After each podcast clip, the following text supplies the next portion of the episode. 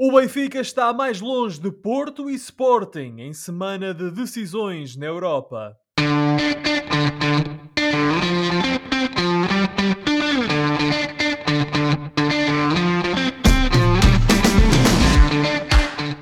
Bem-vindos a mais uma emissão dos Meninos de Ouro, o programa para quem gosta de bola e que está disponível todas as terças-feiras no Spotify, Apple Podcasts, Google Podcasts e em todas as outras plataformas onde se pode ouvir e descarregar podcasts.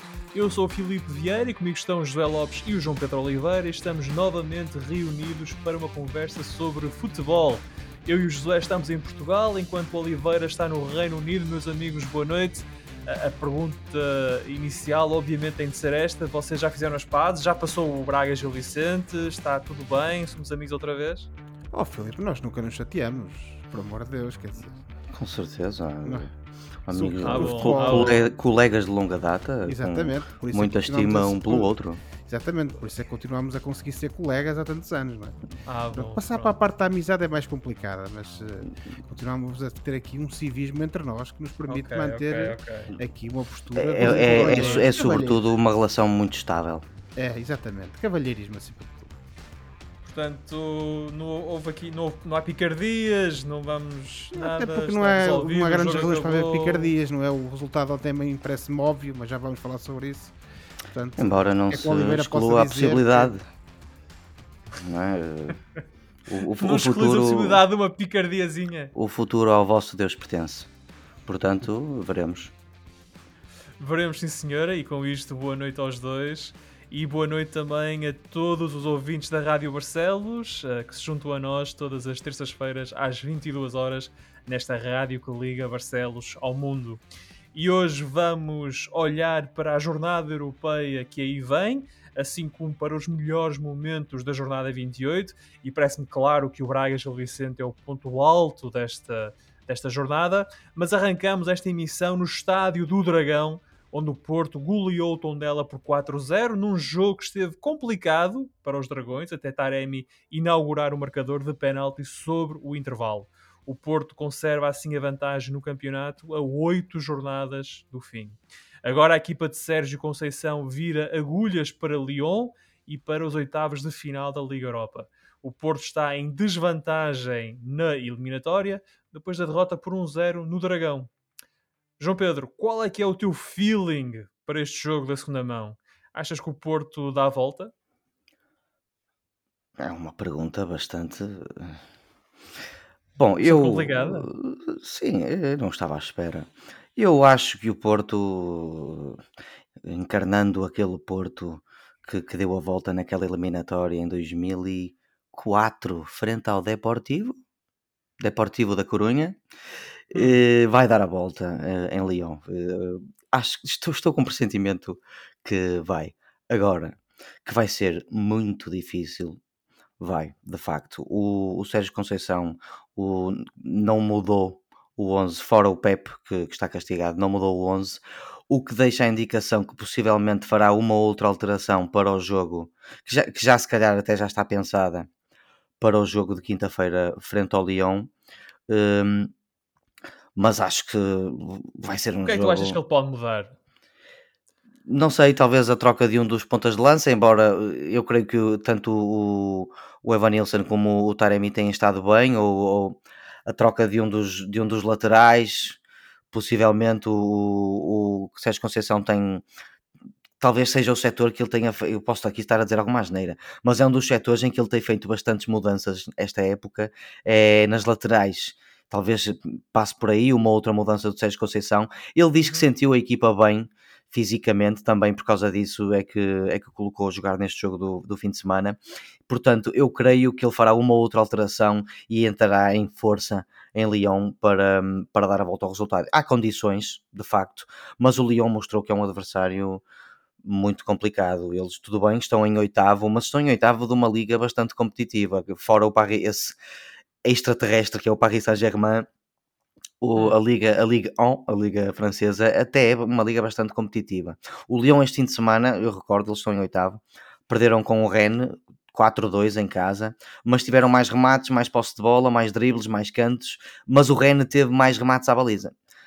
Contra os dois do Lyon, que foi mais seguro e eficaz. Portanto, o Lyon, um bocado como a equipa da qual vamos falar mais tarde e que também é francesa, o Lyon é uma equipa, é uma equipa ferida, mas com qualidade. E eles jogam em casa, uh, têm a vantagem desse golo e, portanto, vai ser uma eliminatória, eu acho, muito emocionante uh, de se ver. Eu confesso que fiquei surpreendido com o Lyon, pensava que, pensava que ia ser uma equipa um bocadinho mais, mais acessível, e também fiquei surpreendido pelas dificuldades do Porto, porque como nós dizemos aqui, o Porto é uma equipa que na Europa costuma jogar muito bem e é a melhor equipa portuguesa a entender as provas europeias, e portanto as dificuldades do Porto com o Lyon surpreenderam-me um, um bocadinho. A mim também, especialmente pelo facto de jogarem em casa.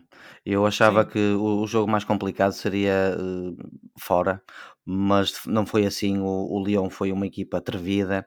Aquele Lucas Paquetá é um, be belo, um jogador. belo jogador de futebol. E lá está, este, hum, este, este oitavo lugar do Lyon é um bocado enganador, porque esta liga francesa, não sendo obviamente a melhor liga do mundo, é uma liga de bastante bom nível, especialmente do segundo lugar para baixo, porque lá está, como eu disse, há ali um monstro, um, um apêndice ridiculamente grande chamado Paris Saint-Germain, e, é e depois há uma série de equipas que de ano após ano vão variando um bocado de nível e vão tendo até um bom nível e indo relativamente uh, longe, diria eu, na, na, nas competições europeias, longe, salvo seja, uh, comparativamente com a realidade da Liga Francesa, e portanto um, o Lyon é uma equipa que engana. Vai ser um jogo difícil, mas tu já me perdiste para apostar. Eu acho que o Porto vai dar a volta. Eu acho que o Porto tem condições para dar a volta. Muito bem. E só fazer uma nota aí, tu disseste que o Pep estava castigado, o Pep está lesionado, o Pep magoou-se na cabeça no Sim, jogo. Sim, ao intervalo. E agora, e agora, está de fora. Mas eu não sei se isso será, uh, entrará na equação, eu não sei se ele está lesionado para não poder jogar na quinta-feira, por acaso. Sim. E com o Lyon entrou Rubem Semedo, agora com o tom dela jogou o Fábio Cardoso. Se não jogar Pep em Lyon, será eventualmente um desses dois a assumir esse lugar. O mais provável. Sim, mas vamos, vamos trazer o Josué à conversa Josué, diz-me coisas. O que é que tu achas em relação às possibilidades do Porto seguir em frente na Liga Europa, tendo perdido a primeira mão em casa com o Lyon por um zero? Sendo que o gol fora já não vale dobrar como valia antes, portanto, eh, agora perder em casa um zero ou perder fora é a mesma coisa. Penso que esse fator é, é, é algo mais que irá contribuir para as possibilidades do Porto uh, conseguir dar a volta e, uh, e prosseguir para a próxima fase. Como tu disseste, e bem, Filipe Oliveira também concordou, efetivamente este Futebol Clube do Porto, uh, como eu costumo dizer, na Europa parece que se joga sempre acima das suas possibilidades. Uh, e portanto, eu parece-me a mim que o Porto tem, até por tudo aquilo que já demonstrou esta época, qualidade mais do que suficiente para ultrapassar este. Uh, aquele resultado negativo no Dragão parece-me que aconteceu por pelo menos duas razões. A primeira delas, penso que o Porto estava alcançado. Uh, o Porto estava alcançado Uh, os jogadores uh, mostraram também ali alguma apatia inicial na abordagem ao jogo. Notava-se também, e este é que é o segundo ponto, uh, que o Lyon vinha muito bem preparado e que claramente é uma equipa que tem qualidade mais do que suficiente e muito superior àquilo que será Uh, uh, o oitavo ou nono classificado do campeonato francês, não sei, agora também não tenho presente uh, em que lugar é que eles estão. E, portanto, oitavo. Oitavo lugar, pronto. Obrigado, Oliveira. E portanto, parece-me a mim que efetivamente esses dois fatores é que contribuíram para que o Futebol Clube do Porto acabasse por ser surpreendido em casa. Um leão com muita qualidade, um leão com muita intensidade, com a, a, a lição bem estudada e que apanhou um Futebol Clube do Porto que estava num dia não, Uh, estava se calhar algo cansado, pelo menos foi essa a sensação com que eu fiquei. E portanto, daí este resultado negativo. Uh, de todo modo, uh, e tudo aquilo que já dissemos e não vamos agora estar aqui a repetir. O Futebol Clube Porto tem muita qualidade, tem jogadores com muita valia que estão em muito boa forma e que, sobretudo, têm esse traquejo, essa experiência de jogar na Europa. E portanto, eu não tenho dúvidas que o Porto vai jogar com o Lyon uh, em França uh, de igual para igual, pelo menos, e que vai entrar em campo com uh, tal intensidade a que o Porto nos habituou e que no final da partida, eu penso, acredito nisso, que o Futebol Clube do Porto vai conseguir dar a volta ao resultado e que vai passar à próxima fase. Algum jogador da equipa do Porto achas pode ser o, o desbloqueador ou a chave para esta eliminatória? Por razões óbvias, Filipe, o Vitinha. O Vitinha tem estado numa forma tremenda. É facto que o Otávio também tem é, subido Olha, de forma. Tiraste umas palavras Exatamente. da boca. o Otávio também tem subido muito de forma nos últimos tempos. Referir-me mas... ao português é Otávio. que nós já dissemos que não vai acrescentar nada à seleção. É? Mas que torna cada vez mais difícil argumentar cuja, a presença dele uh, nessa mesma seleção. Exatamente. Mas pronto, uh, para dizer isto e para concluir agora mesmo, acho que o Vitinha é um elemento desequilibrador. O Porto também tem, dois, tem três bons pontas de lança, uh, mas se calhar nesta altura, e apesar de eu ser o a pessoa, o, ser o Júlio Isidro do Evan Nilsson, por assim dizer. foi quem se, lançaste, sugeriu que lançaste. há uns meses que de facto ele poderia acrescentar algo do, ao Porto, à equipa de futebol do Porto.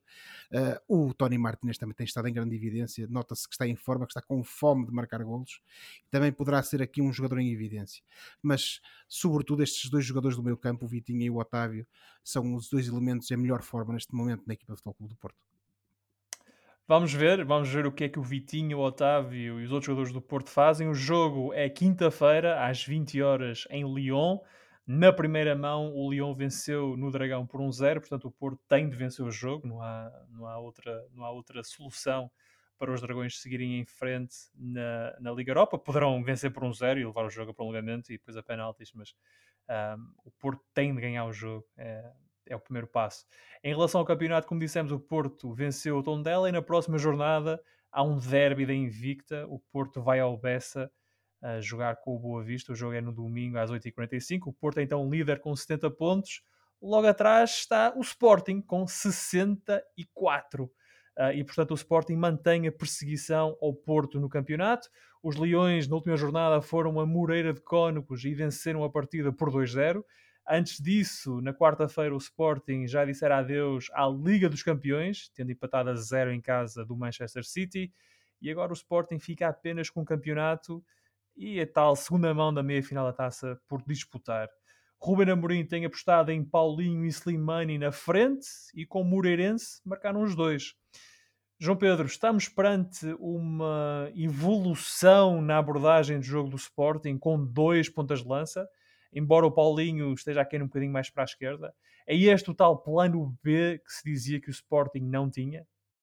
Bom, eh, assim sendo, tu quase que te corrigiste a, a ti próprio, eh, não, não é bem uma, uma evolução quanto uma, uma adição de mais um, uma forma de, de, ah. de jogar, porque o Sporting não tinha assim tanto, e que agora tem. O Paulinho mostrou o seu valor ao, ao perante esta, esta entrada fulgurante do, do Slimani, no, este regresso do Slimani, Sim. que continua ligado à corrente um, ehm, e manteve a sua titularidade, o Paulinho, e isso uh, é um elogio ao Paulinho. Mas voltando um bocado à tua pergunta, eu acho que isto é uma adição de uma forma de jogar que o Sporting agora passa a ter, dado que tem o Slimani. Eu lembro também que o Pedro Porro tem estado lesionado, regressou agora de lesão e ainda há também o Sarabia.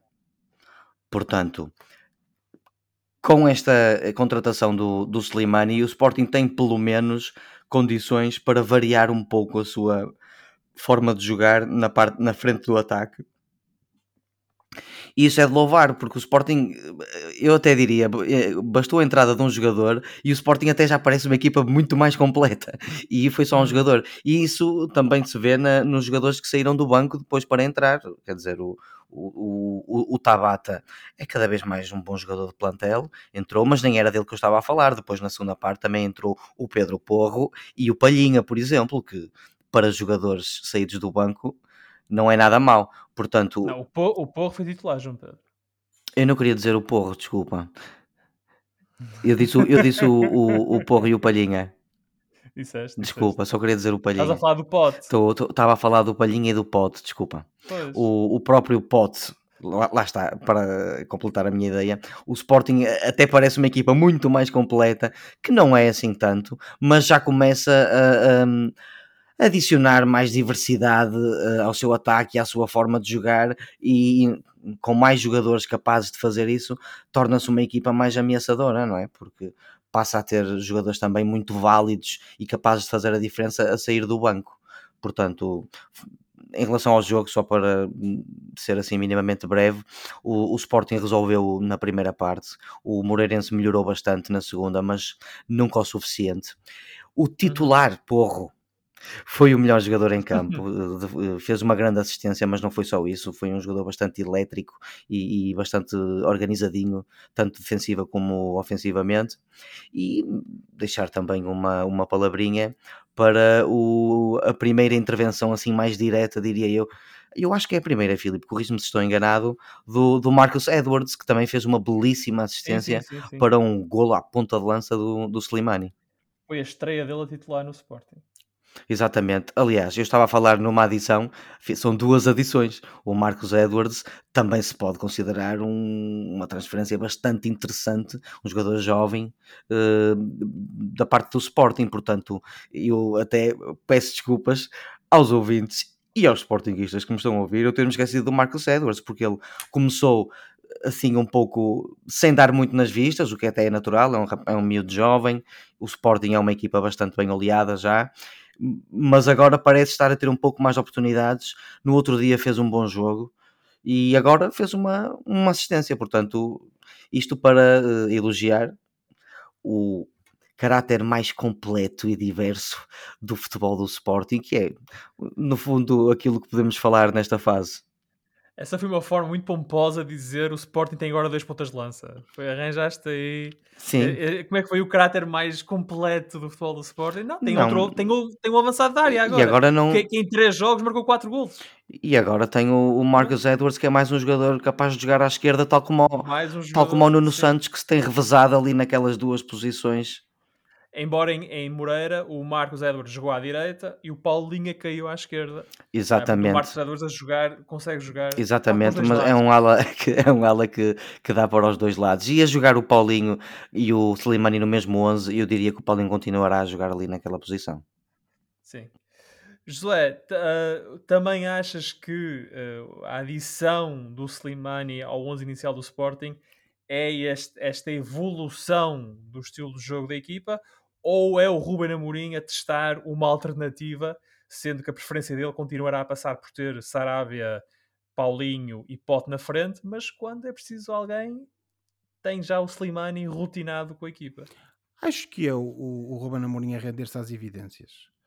Uh, o esquema habitual do Sporting, por razões várias, incluindo o abaixamento de forma de alguns jogadores, Uh, o facto do, do Pote desta época também ter, estar a lidar com muitos problemas físicos, portanto, aquela veia goleadora que, que ajudou o Sporting a ser campeão o ano passado também não, não estava presente, e portanto, eles acabaram por ter que encontrar aqui uma solução. Uh, e não é por acaso que tivemos o Ruben Amorim no início da época a dizer que não precisava do Slimani, que no fundo foi isso que ele disse, mas afinal chegou a dezembro e uh, já o foi buscar e tem-se visto a diferença. É facto que o, o, Sarabia é um jogador em muito boa forma, já fez coisas muito interessantes no Sporting deste ano, mas uh, o Sporting com ele, ainda que ele estivesse em boa forma, tendo em conta aquilo que o Paulinho tem feito, independentemente das razões pelas quais isso sucede, não estava a conseguir dar ao Sporting aquela acutilância que teve na, na época atrasada e que lhe permitiu uh, atingir aquilo que atingiu. E portanto, agora o, o Ruben Amorim, fruto dessas condicionantes, uh, permitiu-se, foi-lhe permitido ir buscar mais um ponta de lança, que é um goleador, como todos nós sabíamos, não é? E portanto veio trazer esse, esse plus, por assim dizer, ao jogo do Sporting, à manobra do Sporting. E obviamente que perante essa necessidade e perante, perante essa evidência, o Ruben Amorim também faz essas alterações. Mas independentemente de, desta, desta uh, qualidade e desta acutilância reforçada que o, o Slimani veio trazer ao jogo do Sporting, eu acho que também não podemos esquecer uma coisa. Uh, este Moreirense é um, uma equipa com uh, uma capacidade futebolística muito fraca e muito abaixo da média. Hum. e pelo menos no jogo de hoje acho que foi. a espaços durante a época, talvez não, mas no jogo... Achas que está, con... está condenado o Moreirense? Não é que esteja condenado, Filipe. Uh, até porque ainda está numa posição uh, que lhe permite estar ali na luta, por assim dizer. Uh, Para os da... nossos ouvintes, o Moreirense está em 17. Sim, há ali aquele espaço de um, um, dois pontos entre. Sim, está a dois pontos do Arouca, que é a primeira equipa Sim, acima eu acho sinceramente que ele, o Belenenses, a meu ver, está condenado acho que está. Fruto da, daquilo que joga, daquilo que tem feito, está condenado. É a minha opinião. Depois ali eh, a luta entre a segunda equipa que vai descer e depois aquela que vai ao playoff de promoção, eu acho que vai ser andar ali à volta do, do Arauca, do Tondela e do Moreirense. No caso do Vizela, e tanto o Boa Vista e o Famalicão, parece-me que já tem uma distância mais ou menos com alguma tranquilidade, tendo em conta que faltam uh, uh, os jogos que faltam para o final do, campeonato. Penso que o Vizela também tem essa qualidade que lhe permitirá fugir a essa luta e, portanto, é a luta, esse, esse, essa competição para ver entre quem, quem não desce entre o Arouca, o Tondela e o Moreirense. Não digo que o Moreirense não tenha qualidade para se manter na Primeira Liga, já o mostrou esta época que se calhar tem-na, mas o certo é que nos últimos jogos e de algum tempo para esta parte não o tem conseguido fazer. E se tivermos um Moreirense que, por exemplo, contra o Benfica e contra o Futebol Clube do Porto, independentemente da forma como os jogos terminaram, mostrou qualidade e mostrou vontade de efetivamente fazer alguma coisa e de tentar uh, uh, uh, dar luta aos adversários, o certo é que eh, no jogo entre o Moreirense e o Sporting, e independentemente, obviamente, da, da, da, qualidade que o Sporting tem e do que isso possa limitar a performance do Moreirense, uh, o certo é que não vimos esse, o Moreirense do, que jogou contra como eu referi, que jogou contra o Futebol Clube do Porto, que jogou contra o Benfica, que deu luta, que tentou dar réplica. Vimos um Moreirense que não, não deu grande imagem de si próprio, uh, não, a meu ver, não criou grande oposição ao Sporting. O Sporting foi, foi dominador de início a fim. E, portanto, a não ser que isto seja uma, uma situação isolada, por assim dizer, e que voltemos a ter um, um Moreirense competitivo, vai ser muito difícil, é verdade, ainda que, como referi, acho que não é, o Moreirense não está condenado a descer, mas fica sobretudo essa pálida imagem de si próprio e portanto independentemente desse, dessa melhoria do Sporting também temos que ver que o Moreirense contra o Sporting não foi um, aquele, aquela equipa que estamos habituados a ver e portanto o Sporting também beneficiou disso. Exatamente, e como estávamos a dizer, o Moreirense está abaixo da linha d'água. João Pedro, um, antes de avançarmos, só uma opinião a, a, respeito do Sporting e da Liga dos Campeões. Tu que estás em Inglaterra, onde o Sporting se despediu da Liga dos Campeões, se tivesses de eh, classificar a campanha europeia do Sporting numa palavra, um, o, o que é que tu dirias? Valorosa. Valorosa. Uma equipa que há uns anos não competia na Liga dos Campeões e que consegue passar a fase de grupos. E se adicionares o facto de apanhar logo um dos melhores clubes do planeta Terra na atualidade, que é o Manchester City, eu creio que podemos dizer da, da prestação de Sporting eh, que foi valorosa. Valorosa, muito bem, gostei, gostei dessa, desse teu desse adjetivo. Veio do coração. Carreira europeia do Sporting, muito bem. Uh, o Sporting que então despediu-se da Europa uh, na semana passada. Em relação ao campeonato, o Sporting é então segundo classificado, tem 64 pontos. Na próxima jornada vai a Guimarães jogar com o Vitória. O jogo é no sábado às 8h30 da noite. É o regresso de Marcos Edwards ao berço. Uh, veremos então como é, que, como é que sai o Sporting contra o Vitória, que tem duas vitórias consecutivas e está um bocadinho mais próximo do, do Braga, está agora a 10 pontos do Braga e a 9 do Gil Vicente, está no sexto lugar o Vitória de Guimarães. Atrás do Sporting no campeonato e cada vez mais terceiro segue e surge o Benfica. Os encarnados empataram em casa com o Vizela e viram as vantagens para Porto e Sporting aumentar para 12 e 6 pontos, respectivamente. Uh, estamos a gravar esta emissão antes do Ajax Benfica para os oitavos da Champions, portanto não sabemos uh, o que é que o Benfica fez em Amsterdão e nesta altura em que os nossos ouvintes estão a ouvir a emissão já sabem uh, como ficou esse jogo, nós não sabemos ainda, mas independentemente do desfecho, do desfecho da partida de Amsterdão, esta será provavelmente uma época falhada do Benfica, porque ninguém espera que o Benfica seja campeão europeu. Portanto, será mais uma época sem uh, vencer, sem provar o sucesso, um título. Josué, o que é que tem de mudar no Benfica, tendo já em vista a próxima época? Olha, Filipe, uh, Eu sei que é uma pergunta muito abrangente. É sim. Uh, até porque... Mas de facto, quer dizer, quando tu pensas no, naquilo que tem de mudar no Benfica, no, no correu mal nos últimos dois anos e que tem de ser resolvido olhando para uh, o futuro e pensando já, obviamente, que o Benfica quererá pelo menos disputar o título, quer dizer, porque nos últimos dois anos o Benfica nem o título disputou.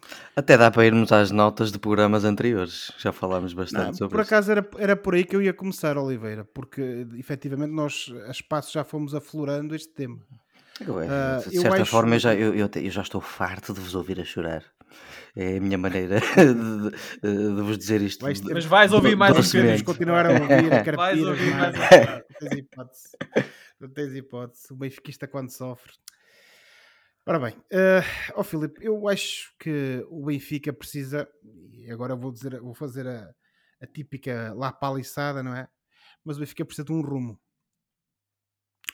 Uh, quanto à questão da direção, eu não me vou pronunciar porque foi legitimada democraticamente, tem um mandato e, uh, portanto, não adianta estar agora aqui a falar sobre as capacidades ou incapacidades de uma direção, até porque não há possibilidade de a remover se uh, ela própria não tomar essa iniciativa. Portanto, eu vou-me centrar naquilo que se passa da direção para baixo.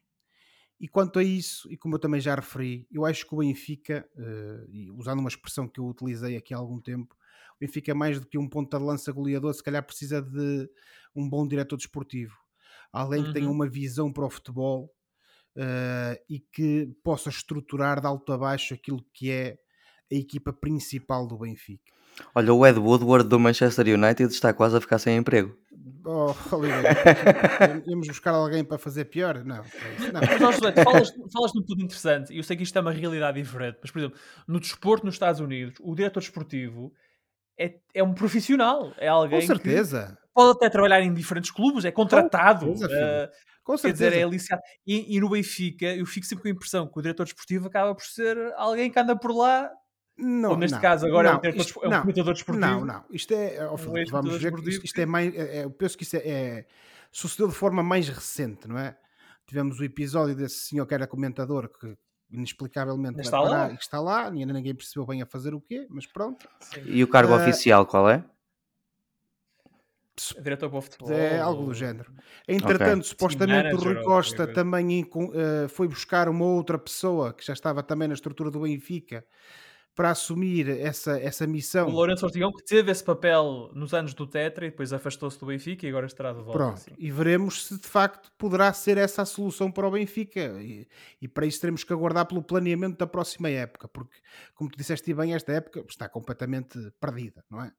Agora, eh, retomando o meu raciocínio, Filipe, eu acho que é preciso isso. É preciso alguém que tenha um rumo, que tenha uma. Um, uma ideia daquilo que é uh, que deve ser o futuro do Benfica, aquilo que deve ser uh, uh, a forma da equipa operar, a forma da equipa jogar, as políticas de contratações e, sobretudo, ter uma ideia, parece-me a mim, de como se há de emagrecer o plantel. Porque acho que é algo que é necessário no Benfica fazer de forma urgente, até por uma questão de, de, de saúde financeira. Ainda uh, aqui há dias uh, saíram, saíram as informações sobre as finanças do Benfica nos últimos meses e apesar da, das uh, tentativas da direção tranquilizar os adeptos de que não, não, isto está tudo bem em hum. termos de finanças, o certo é que os números são preocupantes, sobretudo tendo em conta os jogadores que foram vendidos e, e as receitas da, da, Liga dos Campeões, que o Benfica, entretanto, conseguiu, conseguiu um, obter. E, portanto, eh, eu acho que tem que haver sobretudo isso. E, obviamente, que acompanhando eh, esse diretor desportivo, temos que ter também um treinador que tenha, de facto, eh, que esteja alinhado com essa política, com essa visão e que tenha, de facto, a capacidade de construir ali um grupo, um verdadeiro grupo de jogadores que quer jogar à bola e que quer que o Benfica ganhe e que não esteja ali só para cumprir contrato ou para fazer os jogos porque, e, e com isto concluo, Filipe, eu parece-me que um dos grandes problemas deste plantel atual do Benfica é que há ali muitos jogadores que não sentem o clube. Há ali muitos jogadores que estão a cumprir contratos, estão a cumprir calendário. Ok, são profissionais, treinam todos os dias. E, e, e se calhar para os quais. Sim, e se calhar para os quais não é fácil neste momento sentir o clube. Não, certo, Oliveira. não, não sendo isso de todo uma desculpa, não é? Claro, não, não é desculpa, o brilho profissional está acima de tudo. Claro, mas é nestes momentos de dificuldade que depois se distingue o profissionalismo daquele, o profissionalismo de um atleta relativamente àquilo que é a verdadeira vontade, vontade de fazer algo pelo clube. Aquela fome de, de vitórias, aquela fome de fazer o clube crescer e andar para a frente. E penso que isso também faz falta um pouco ao Benfica neste momento. E portanto tem que haver essa reestruturação, tem que haver essa mudança e precisamos, sobretudo, de pessoas, tanto na, na, na, na figura do treinador, mas sobretudo de um diretor desportivo que tenha visão para o futebol. E com isto concluo, Filipe. O Rui Costa foi um dos meus heróis futebolísticos de infância, enquanto benfiquista. Uh, eu já disse aqui, já disse aqui várias considerações sobre ele mas não obstante essa qualidade dele quanto jogador, eu parece-me a mim que neste momento essa visão para o futebol e para o futuro do Benfica ele não a tem. E portanto, se ele não a tem, se calhar é melhor arranjar alguém que a tenha e que, e que o Rui Costa lhe dê as condições a essa pessoa para efetivamente tentar implementá-la, porque se isso não se fizer, então o Benfica para o ano estará mais uma vez à deriva e com isto corremos o sério risco claro. de voltarmos aos anos 90 que nenhum de nós quer ver regressar. Claro. E, e, de facto, eu até diria, em termos de gestão, princípios de gestão, quando tu não és capaz de ser o agente da mudança, então tens de encontrar alguém que seja. E isso também é um acto de gestão, é conhecer as tuas limitações. É sair da frente. E se o Rui Costa, sair da frente. E se o Rui Costa já percebeu que não é ele, tem de encontrar quem Sair da frente às vezes é a melhor coisa que uma pessoa pode e, fazer. E não? É? uma das coisas que tu disseste, em termos da entrega dos jogadores do Benfica, explica algo que, que, que, eu acho que é evidente, que é uma espécie de um divórcio uh, entre os adeptos e, e, a equipa. Ou seja, não sinto os adeptos, quando vejo jogos do Sai da Luz, não sinto os adeptos tão interessados, entusiasmados, envolvidos com a equipa como sentia há uns anos atrás. Isto faz-me lembrar uma coisa que uma vez o José Mourinho disse a propósito da, da chegada dele ao Porto. Quando ele chegou ao Porto, as pessoas ter-lhe dito nós amamos o nosso clube, mas não gostamos muito desta equipa. Uh, e acho que isso aplica-se um bocadinho neste ao Benfica. As pessoas, obviamente, gostam do Benfica, continuam gostar do Benfica, mas não há uma empatia com este grupo de jogadores, uh, por uma razão ou por outra. E, e, e, continuando, o José falou na questão do treinador, João Pedro, e um dos treinadores que surgiu, que, ou cujos nomes foram apontados ao Benfica esta semana, foi o do Abel, que tu conheces muito bem, que foi o treinador do Braga durante uns aninhos e que está agora no, no Brasil a, a colecionar Copas Libertadores daquilo que tu conheces do Abel, o tempo dele no Braga, ele no Braga B, tendo a equipe principal do Braga também, achas que seria um treinador que seria capaz de fazer aquilo que o José estava a dizer, ou, ou seja, trazer uma ideia, uma identidade e implementá-la num clube como o Benfica? Talvez. É a minha resposta mais sincera. O, o, Abel, o Abel foi um daqueles bons treinadores que passaram pelo Braga e que deixaram aquele, aquela ideia ou aquele, hum, aquele pensamento de que como é que as coisas teriam sido se ele tivesse ficado um pouquinho mais de tempo. Um, não foram assim tantos os treinadores que deixaram essa sensação. Diz-me outro, só para ter uma ideia do que está tudo. Leonardo Jardim, por exemplo, foi, okay. um, foi um treinador. Também é outro nome possível. Eu, sim, eu, eu imaginava que sim. Eh, não, não imaginava, sabia, e portanto achei bem mencioná-lo também. Aliás, desculpa, os três nomes principais são ex-treinadores do Braga: é o Abel, o Jardim e o Paulo Fonseca. E são três boas propostas. Não é obrigatório que o Benfica tenha que eh, recrutar um treinador português. Pode perfeitamente encontrar aquilo que está à procura num, num treinador estrangeiro, mas eu diria que em relação ao Abel, talvez ele pôs a equipa a jogar, no caso o Braga, na altura em que lá esteve, a jogar bem à bola, um, quase que conseguiu grandes coisas com o Braga. Ele saiu com uma proposta que eu acredito que foi de certa forma irrecusável para ir jogar, treinar o PAOK, da Grécia sim, na altura. Grécia, e eu lembro-me de na altura pensar que gostava que o Abel tivesse tido mais um ano para ver uh, o que é que ele um, poderia ter feito com a equipa. Acho que é um treinador uh, excessivamente, ou pelo menos era, com os nervos já à flor da pele e não tinha dificuldades em disfarçar isso. Ele, uh, se vocês se lembram, teve um, um aquilo que os ingleses chamam de meltdown naquela meia final da Taça da Liga frente ao Sporting quando houve vamos ficar por aqui só dizer decisões uh, incorretas de, dos árbitros, controversas. De, ok, incorretas do, uh, dos árbitros, mas aceito controversas. Um, e, e desde então eu, eu lembro-me que ele uh, acalmou-se um pouco, entre aspas, e, e, melhorou um pouco a sua capacidade de, de, de, se controlar. Embora continue, e isto no Brasil também eu acredito que proporciona isso. Ele continua a ser um, um treinador na mesma, com o coração na boca.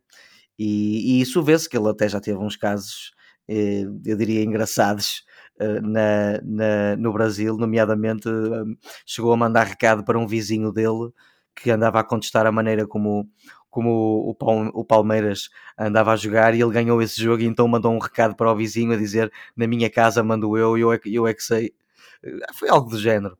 Portanto, Sim. em relação ao Benfica, talvez, agora concordo em absoluto com o que o Josué disse. Com tudo o que o Josué disse que o Benfica precisa. Acho que esta época o Benfica tem que assegurar o terceiro lugar e começar ao mesmo tempo, simultaneamente, a preparar a próxima época. Claro, começando por identificar um alvo como treinador que se enquadra na filosofia e na ideia que o clube, que o clube quer para o futuro e identificar, eu vou dizer isto de forma um bocado diferente do Josué, mas é igual, identificar com maior precisão aqueles jogadores que de facto o Benfica conta e aqueles que são para despachar, seja para vender ou emprestar com a esperança de retornos futuros, ou seja, aproveita, ou aproveitando uh, as suas qualidades na equipa mais tarde. Portanto, o Benfica tem que tomar decisões em relação a, ali um, um grupo grande de jogadores, decidir quem é que é para ficar por agora, quem é que é para sair definitivamente e isso vai melhorar o ambiente. Mas não achas e que o Benfica é... só pode tomar essa decisão, desculpa, só o Benfica só pode decidir quem é que é para despachar depois de ter um treinador, não é? Concordo, concordo com, com essa ideia que convém ter um treinador. No entanto, se o, se o próprio Benfica também quer eh, começar a construir uma filosofia e uma forma de estar, eh, tanto futebolisticamente como desportivamente no futebol, também tem que tomar algumas decisões, não é? Olhamos para o caso do Barcelona, o Barcelona é desde sempre tido como um clube maior do que qualquer treinador. O, normalmente o treinador vai para o Barcelona adaptar-se à filosofia do Barcelona. Claro que isto é uma comparação um bocado injusta para o Benfica, porque o Benfica não é o, Barcelona, mas é um indício de uma ideia que eu creio que os benfiquistas querem, que, que é ideias concretas. E eu concordo contigo, admito que é preciso ter, também ter um treinador para, porque o treinador tem que ser envolvido nesse tipo de decisões importantes. Uhum. Mas ao mesmo tempo, por trás também tem que começar a haver trabalho feito e, e, e não vamos falar sequer da legitimidade ou, ou, de, ou de acharmos sequer que esta direção tem capacidades para isso. Vamos presumir que tem e vamos dizer, como dissemos agora, aquilo que achamos que eles precisam de fazer de hora avante. Mas é engraçado, tu vais falar no Barcelona porque o Barça começa a dar esta volta quando vai buscar o Xavi e para treinador e depois o Xavi diz eu quero, tenho esta, esta é a minha filosofia, é este tipo de futebol que eu quero jogar. Então o Barça foi buscar jogadores que se encaixavam naquela filosofia e conseguiu em janeiro praticamente reconstruir o plantel, pelo menos o ataque e, do Barça é, E filosofia é essa que não diverge muito um bocado daquilo que é o Barcelona, não fosse o Xavi. Foi um regresso ao, ao Barça um, ao, um autêntico pilar, puro. um autêntico pilar desse puro Barça que deixou o Josué maluco. Sim, sim, sim. E, todos, uma... e toda a gente que gosta de futebol, não é só o José. E, e, é, estava a ver que não. Tu não és especial, uma... José. Não, não. Só uma nota aí, João Pedro. O Benfica é maior que o Barcelona. Mas, um, As opiniões são como. Eh, não é? Cada um escolhe. Ora, o é? Benfica. O Benfica recebe no domingo o seu e o meu vizinho, o Estrela Praia, no Estádio da Luz. Uh, o jogo é às 18 horas do domingo. O Benfica é então terceiro classificado com 58 pontos uh, tem uma vantagem agora de 12 pontos para o Braga e de 13 pontos para o Gil Vicente. E quer isso dizer que o Gil está a um ponto do Braga. E nós vamos passar agora os próximos 10, 15 minutos a falar deste grande derby minhoto que foi o Braga-Gil Vicente.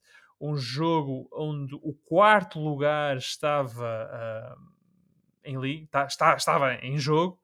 Era, foi o jogo de maior cartaz da jornada. O Braga recebeu o Gil nesse tal duelo pelo quarto lugar. Se o Braga vencesse, praticamente segurava o quarto lugar até o final do campeonato, mas não foi isso que aconteceu. Um golaço de Henrique Gomes aos 89 minutos deu os 3 pontos ao Gil Vicente e encurtou a distância entre ambos os emblemas para um ponto. E como a história é contada pelos vencedores, Josué, vamos começar a falar do Gil. Ora, se há umas semanas atrás eh, estávamos todos surpreendidos e achávamos que era uma coisa engraçada, quase anedótica, de facto, o Gil, olha o Gil no quinto lugar, olha que bom. Nós estamos agora a falar de uma possibilidade séria do Gil Vicente ficar em quarto lugar no final do campeonato. Está só um ponto do Braga, com vantagem agora no, ou pelo menos igualdade no confronto direto.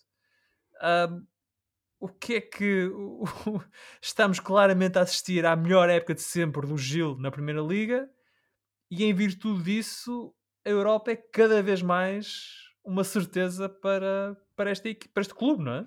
Sem dúvida, Filipe. E tanto assim é que a própria direção do Gil Vicente já tratou de começar a certificar, como se costuma dizer, o Gil Vicente enquanto clube para poder eventualmente competir uh, nas provas da UEFA. Portanto, uhum. a própria direção do clube também não teve receio de dar esse passo. Uh, agora, e olhando para aquilo que é a realidade futebolística, que é o mais importante, e, e não obstante o discurso do Gil Vicente se manter mais ou menos o mesmo ao longo de toda a época, apesar de, desta evidência clara de que o Gil neste momento vai ficar ou em quinto, tudo indica, não é? Em quinto ou em quarto lugar, um, o certo é que o Gil Vicente joga muito à bola. Permita-me esta expressão simplista, mas é, é, é um facto.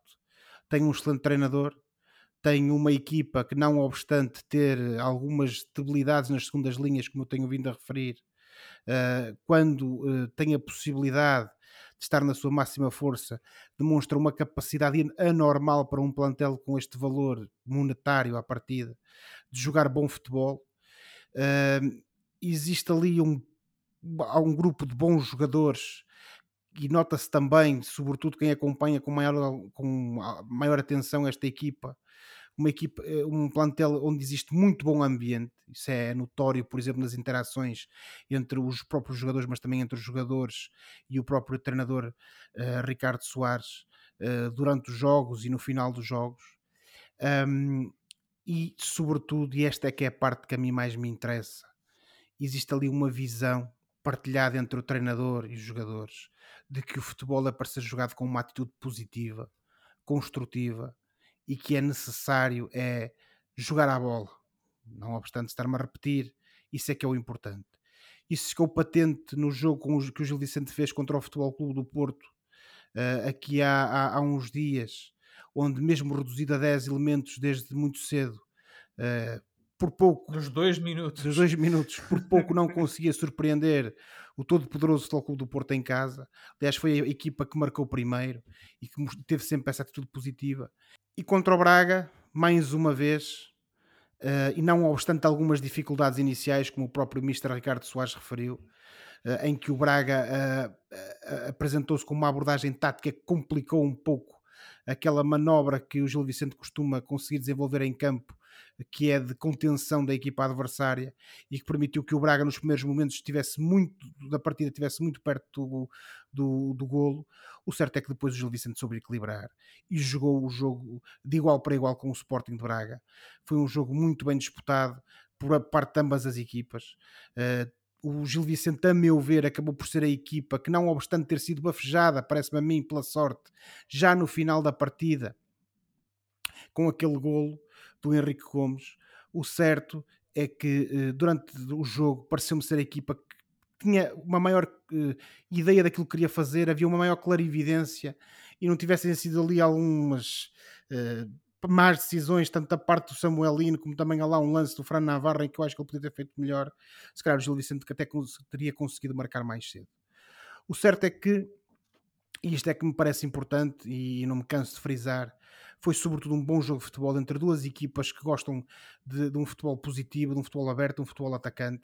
O jogo, como referiram ambos os treinadores no final da partida, poderia ter caído para qualquer lado, mas uh, os ventos da fortuna, como eu costumo dizer, uh, neste jogo estiveram, uh, superaram a favor do As Gil brisas. Vicente, e o Gil Vicente as brisas. E o Gil Vicente, com essa cartada que saiu com esse trunfo que saiu do banco, que a partida entrou apenas para substituir um colega que estava cansado. Um, e aqui até demonstra também como o Gil tem um plantel algo curto, porque entrou o Henrique, que é um lateral esquerdo, para substituir um lateral direito. Uh, mas ali até deu jeito porque acabou por ter o pé esquerdo mais pé à mão, não é? Como disse, dizia o grande João Pinto, tinha o pé esquerdo mais à mão e isso acabou por, uh, por ser benéfico naquele lance. Uh, mas dito isto, e, para terminar, fica sobretudo essa, essa abordagem positiva ao futebol e tivesse este campeonato português, se calhar mais uh, Carvalhais e Ricardo Soares, e teríamos um futebol mais positivo, de maior qualidade e que se calhar seria mais consumido uh, fora de portas e até pelos nossos próprios uh, conterrâneos, iriam se calhar mais vezes ao estádio, como se tem demonstrado, por exemplo, no caso de Gil Vicente, fruto, obviamente, desta onda de vitórias, mas também do bom futebol que a equipa partilha. Ontem, se não tinha mais adeptos do que o Braga no estádio, no estádio municipal, quase que parecia. Estava, estava um bom ambiente e não é normal. Um, o estádio do Braga é muita coisa, mas não é um grande estádio de futebol, portanto, não é normal ter bom ambiente dentro daquele estádio. Mas de facto estava. Uh, não é normal bom estar bom ambiente naquele estádio. O ambiente é sempre bom, Filipe. Quanto ao estádio, concordo em absoluto. O ambiente. O, não, o, ambiente o ambiente é bom, mas não, não, não é o ambiente de um estádio eh, que rodeia o relevado de bancadas de uma ponta à outra. Não, não, não tem a envolvência dos estádios ditos mais normais e depois tem problemas de funcionalidade, mas isso é, são, são contas para outro. Isso é, o é só para dizer que, até, até vendo na televisão, ouvia-se os adeptos do Gil Vicente. Há uma fase em que os adeptos do Braga estão a, puxar pela equipa e tu ouvias os do Gil também. Portanto, estava lá muita gente de Barcelos, muita gente uh, o que é de louvar. o Gil Vicente. O que é de louvar e não é habitual no futebol português. O Gil vai tanta gente. Não, o Gil Vicente, é o, o Gil Vicente, pelo menos daquilo que eu, que eu fui da convivência que eu fui, tunda, fui tendo ao longo dos anos aqui com o universo barcelense, por assim dizer, sempre foi um clube que esteve mais ou menos, não digo divorciado, porque a palavra não é essa, mas tinha sempre algum distanciamento da, do povo, por assim dizer.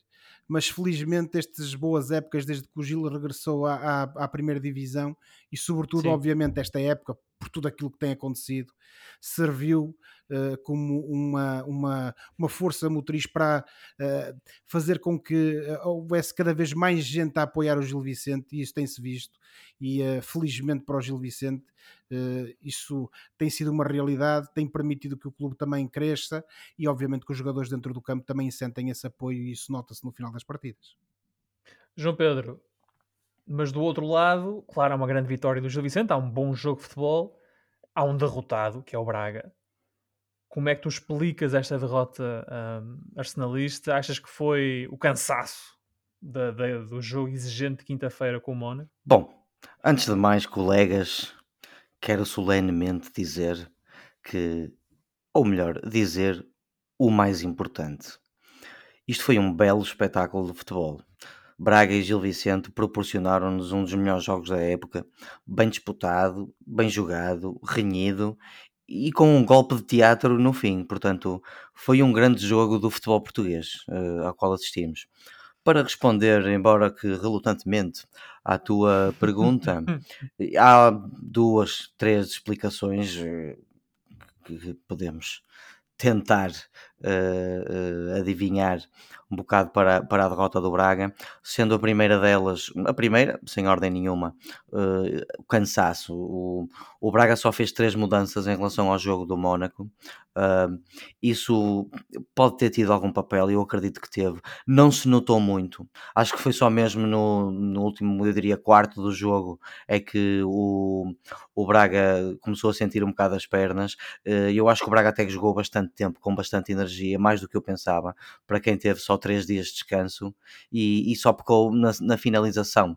E na, na, sua melhor fase, eu acho que o Braga só pecou mesmo na finalização.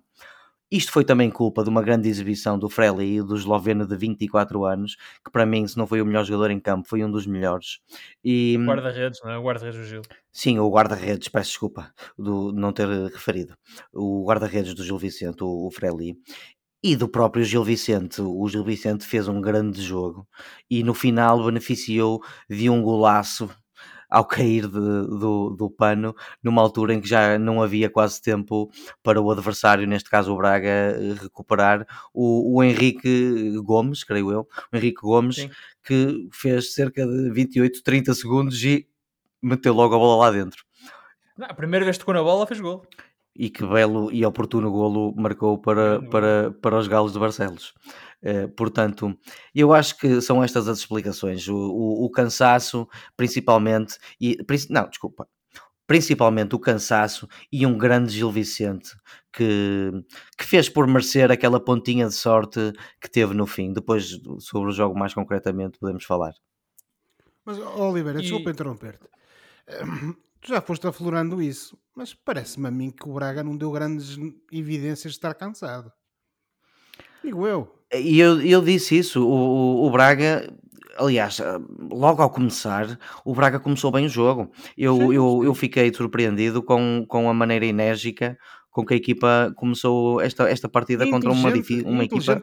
Pareceu-me a mim, Sim, o, pareceu a mim que o, o Braga, o deve ser obra do Mr. Carvalhal, arranjou ali uma uma forma de tentar ultrapassar aquela linha do Gil Vicente que normalmente consegue conter os adversários.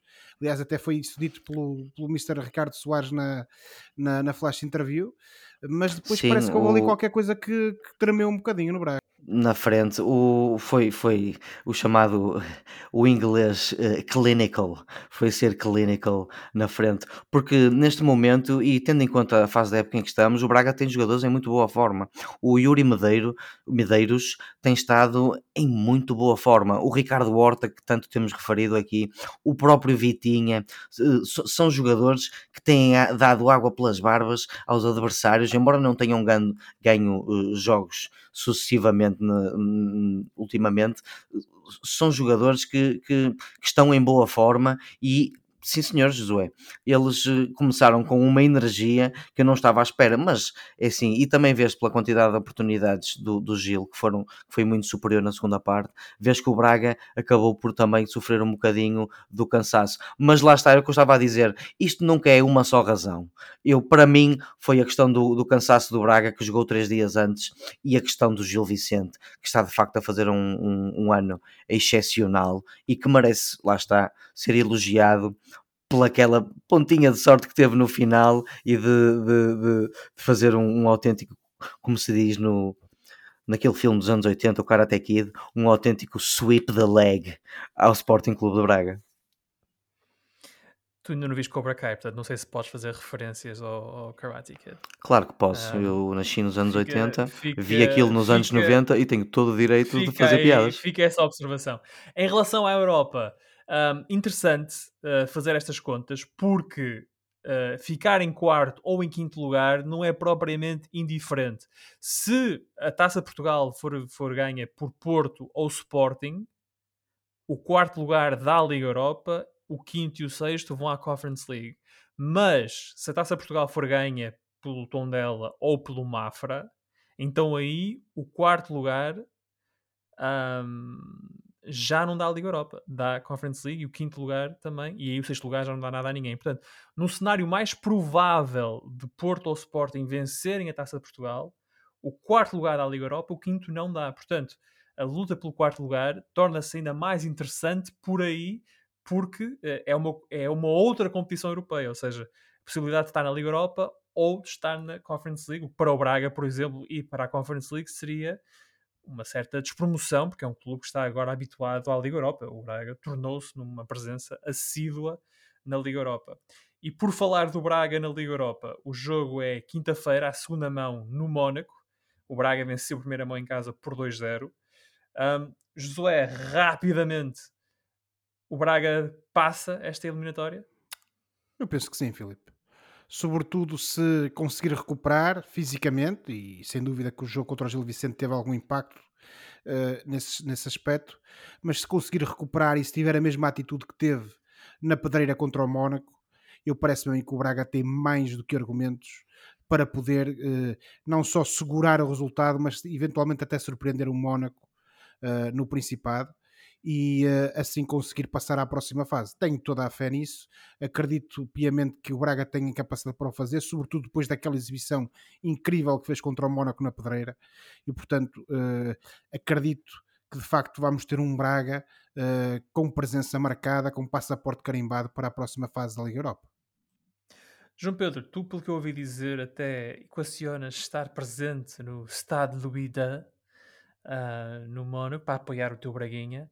Estás confiante que vais ver o Braga nos quartos de final da Liga Europa? Não só, já, já, já ultrapassei a fase do equaciono e já entrei na fase do oh. dinheiro a sair do bolso. Portanto, posso-vos confirmar que vou estar no estádio do Mónaco, Stade Louis II. Louis II. E eu acabei de dizer uma bacurada, espero que ninguém tenha ouvido. Uh, Stade, Stade Louis II e vou lá estar para apoiar o Braga.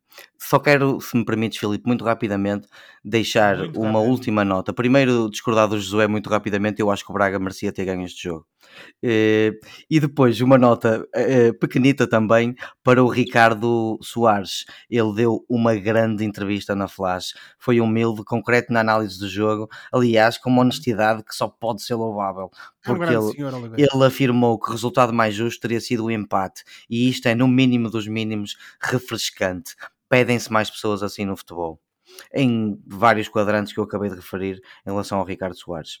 Em relação ao Braga, enquanto adepto do Sporting Clube do Braga, claro que eu quero e desejo e acho que o Braga vai passar, mas despindo essa camisola, para já, eu não acho que este resultado frente ao, ao, ao Gil Vicente influencie negativamente a equipa, porque o Braga já vinha, por exemplo, de dois empates uh, e isso não influenciou os jogadores negativamente para a Liga Europa, já que ganhou ao Mónaco a seguir. Noutro grande jogo de futebol, recordo teu, Filipe. Seja como for, vai ser muito complicado esta segunda mão. Eu acho que esta vantagem de 2-0, um, mais ainda sem a regra de fora de jogo, não é confortável, colegas. O Mónaco tem um plantel de qualidade, já falamos sobre alguns desses jogadores, não vale a pena mencioná-los. Uh, e recordar só que o Fabregas nem, nem sequer está disponível neste momento e joga no Mónaco. Uh, o Mónaco joga em casa e já mostrou que tem qualidade mais do que suficiente para marcar gols este Braga. Este é, tal como o Leão, mas numa posição eh, pior do que o Leão, um animal ferido que quer voltar às vitórias e vai estar perante o seu público. Que, e, e, o Mónaco, nesta fase da época, precisa urgentemente deste suplemento motivacional para acabar a época em lugares de acesso à Europa, por exemplo. Portanto, vai ser uma eliminatória muito desconfortável. Ora, essa eliminatória desconfortável conclui-se na quinta-feira às 17h45 Uh, no Mónaco, o Braga leva uma vantagem de dois golos. No campeonato, o Braga regressa à Liga no domingo em Portimão, para jogar com Portimonense, o jogo é às 8 da noite. Já o Gil Vicente recebe o Marítimo às 3 e meia da tarde, também de domingo.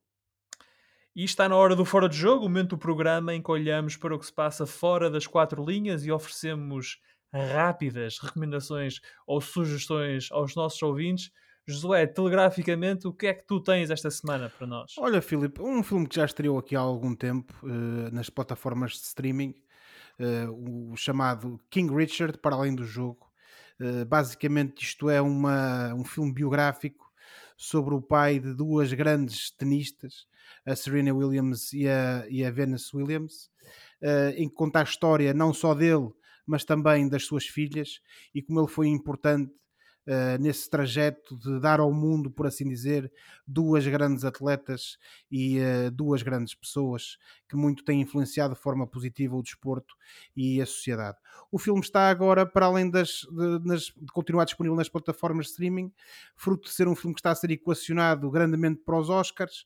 Aliás, uh, o, Will Smith está nomeado e tem ganho prémios precisamente por este, por este papel que tem interpretado. Ele chegou agora também aos cinemas, portanto, quem não for cliente das plataformas de streaming também pode ver este filme uh, no cinema. E portanto, eu recomendo King Richard para além do jogo num cinema perto de si. Muito bem, João Pedro? Bom, numa altura em que muitos de nós temos inevitavelmente pensado nas atrocidades que estão a acontecer na Ucrânia, decidi rever um filme do qual bastei, gostei bastante há, há uns anos quando o vi, não só pela humanidade da história e pelo assunto tratado, como pela sátira, com a maneira engraçada e comédica com que lida com assuntos sérios e a fantástica banda sonora deste filme. E é um filme passado na Ucrânia, uma Ucrânia que eu espero estar enganado, talvez nunca voltemos a ver. Este filme chama-se Everything is Illuminated. É um filme de 2005 e até à data o único filme realizado pelo ator Liv Schreiber, que é um ator de, um ator de X-Men, o candidato da Manchúria, etc. E, é um filme com Elijah Wood, o pequeno Frodo do Senhor dos Anéis, e Eugene Hutz, que é nada mais nada menos do que o vocalista da banda de punk rock cigano Gogol Bordello, dos quais eu gosto muito. Isto é uma comédia dramática baseada num romance biográfico com o mesmo nome e é sobre um jovem judeu americano acompanhado por, lá está, o Eugene, um, um excêntrico rapaz ucraniano e o seu não menos excêntrico avô, eh, e que embarca numa viagem pela Ucrânia para encontrar a mulher que salvou o seu avô durante a Segunda Guerra Mundial numa pequena aldeia ucraniana que acabou dizimada pelos nazis. Não vou contar mais sobre este filme porque é um filme uma sátira bonita, um filme muito bonito, uma boa comédia dramática e está disponível só para aluguer ou compra, mas é barato e vale a pena. iTunes, Google Play, Amazon, por aí este filme está disponível e eu recomendo. Everything is Illuminated. E uh, os nossos uh, pensamentos uh, estão com a Ucrânia também nesta altura difícil para para o país. Um, ora, eu vou para a música e esta semana vou recordar uma banda ao som da qual já fui muito feliz. Em 2009 eu estive presente no Campo Pequeno, em Lisboa, para, para o primeiro concerto em nome próprio dos Friends Ferdinand em Portugal. Foi uma noite eletrizante, em que a banda escocesa apresentou aquele que era, na altura, o seu mais recente álbum, Tonight. Agora, em 2022, os Franz Ferdinand regressam com uma coletânea que reúne os melhores temas do conjunto de Glasgow. Hits to the Head. O disco é mais do que um agregador de sucessos, apresentando-se antes com uma cuidada seleção cronológica que nos permite acompanhar o crescimento musical dos Franz Ferdinand ao longo dos anos. Como seria de esperar, Hits to the Head conta com muitos temas do primeiro álbum dos Franz Ferdinand, como Darts of Pleasure, Take Me Out e This Fire, mas a seleção inclui canções de todos os discos dos Franz, como Walk Away, de You Could Have, you Could Have It So Much Better, ou Know You Girls, de Tonight. Há ainda espaço para dois temas inéditos, Curious e Billy Goodbye, que encaixam perfeitamente com as outras faixas retiradas dos seis álbuns originais dos Franz Ferdinand e que documentam um estilo de rock dançável do grupo que fez sucesso nos primeiros anos deste século, assim como a sua evolução melódica. Hits to the Head dos Franz Ferdinand, disponível nos sítios do costume. E por hoje ficamos por aqui. Para a próxima semana cá estaremos para mais uma conversa sobre futebol e outras coisas. Não se esqueçam que podem subscrever o canal dos Meninos de Ouro, disponível em todas as plataformas onde se pode ouvir ou descarregar podcasts, para serem notificados de cada vez que publicarmos uma nova emissão. Podem entrar em contato connosco enviando um e-mail para os Meninos de Ouro podcast@gmail.com. E com isso, boa semana e bons jogos. Tchau. Tchau, boa semana. Tchau, boa noite, colegas.